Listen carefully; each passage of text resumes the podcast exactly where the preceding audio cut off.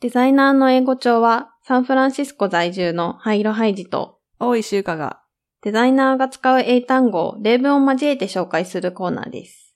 今回の英単語は improve. How could we improve the onboarding flow?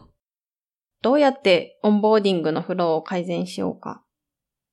はい。じゃあ今日の単語、インプルーブなんですが、改善するという意味ですね。これだけだと何の改善なのかわからないので、まあ、この後に結構具体的な言葉を入れたりとか、ん具体的な手法を入れて会話することが多いうん。かな。何かを改善する。何々を改善する。うん。うん。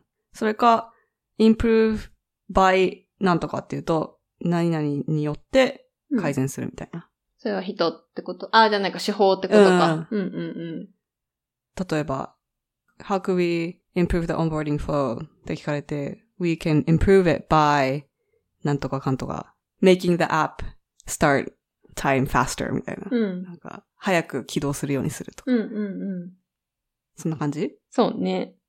インプルーブ自体はまあ改善するとだけ覚えておけば、あんまり解説することは正直ないなと思ってるんですけど、うんまあただまあよく使います。うんよく出てきます。あとまあ例文に入れたのがオンボーディングっていう言葉を入れたんですけど、オンボーディングは何かっていうと、まあユーザーがアプリだったりとかサービスに登録して慣れてもらうまでの一連のプロセスで、うん。まあそれには、そのアプリの魅力を伝えて登録してもらうための手段も含まれるし、あとは登録後のチュートリアルうん。みたいなところ、うん。まあだから慣れるまで、使い方に慣れてもらうまでの体験だったりとかも含めて、オンボーディングと呼んでいます。うんで、あとまあこれデザインだとそういう風に使われてるんですけど、あとは結構会社に新しく入った人にやる、なんていうの、新人研修うん。みたいな意味の言葉。うん。もう言うでも。うん。会社に入った時の。最初の一週間とか。あそうねなんか、オンボーディングウィークみたいうんな。うん。オンボーディングミーティングみたいなうん。のがあったり。まさにその会社に慣れてもらうまでの一連の体験ってことだよね。それはだから結構人事の人だったりとかが慣れてもらうためにうん結構準備してあうるんうんこ。とが多い。なんだろうね。チームとのランチがセッティングしてあったりとか、まあ単純にオフィスの使い方、うんこ。こにこういうのがあってっていう解説があったりとか。でも結構、これもさ、なんか、プログラム化されてるっていうか、うんその、じゃあ、月曜日は朝来て、みんなで朝ごはん食べて、なんとかかんとかで、次は、なんかこのミーティングをして、うんみたいな、こう、ステップが決まってるから、うんうんうんその、アプリのオンボーディングも、だいたい、ステップが決まってるみたいな、うんうんそう、それは、なんかすごい似てるかもね。確かに。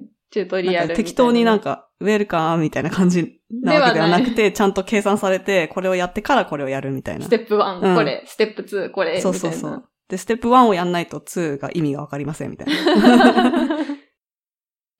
そんな感じなんか船の話するわかんない。なんか長くなっちゃう。やめとくか。じゃあ、次うん。?concise. We should use a concise description for the onboarding screen. オンボーディング画面には簡潔な説明文を使った方が良い。The description on the sign-up screen should be concise to engage users.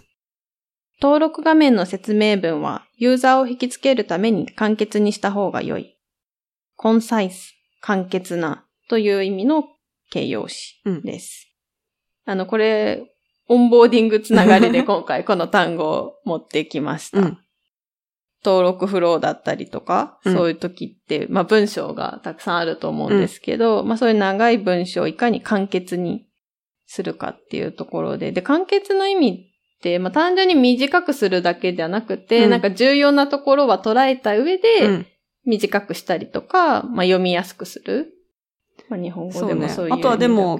文だけじゃなくて、フロー自体がコンサイスにすることもうん。できるから、なるほどね。その、文章の長さだけじゃなくて、もうただこのダラダラダラダラなんか、スクリーンがいっぱいあるみたいなうん。感じじゃなくて、じゃあもう3つにしましょうみたいなうんのが、もうコンサイスって言えると思う。なるほどね。なんかし、コンサイスって単語を知る前は多うん分シンプルとかうんわかんなくてシンプルとだけ使ってた気がする。うんうんうんまあ似てるけど、多うん分コンサイスの方がそのさっき言ってた重要なところは残すじゃそうだね。ないけど、なんかギュッとされた感じがするうかもね。ん。シンプルだとね、必要なとこももしかしたらうん。削っちゃうかもしれとない。単純なって意味だもんね。うんうん。まあ多分言い換えられそうな気もするけど、まあでもデザインの時だったらね、コンサイスを使った方うんが適切な場面は多いかもしれない。確かに。まあこれもインプルーブ同様、そんなにこの単語自体の解説はないんですけど、うん。なんか、オンボーディング、つながりで。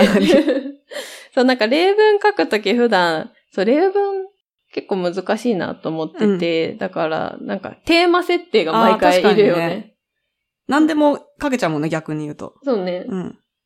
で、まあデザイナーが使う場面ってどこだろうっていうときに、まあオンボーディングにまつわるところは多いかなっていうので今回この単語2つをピックアップしてオンボーディングに絡めてうん例文を書いてみました。はい。はい。じゃあ、ちょっと今回は短いんですが、今週の単語は、improve と concise でした。ではでは、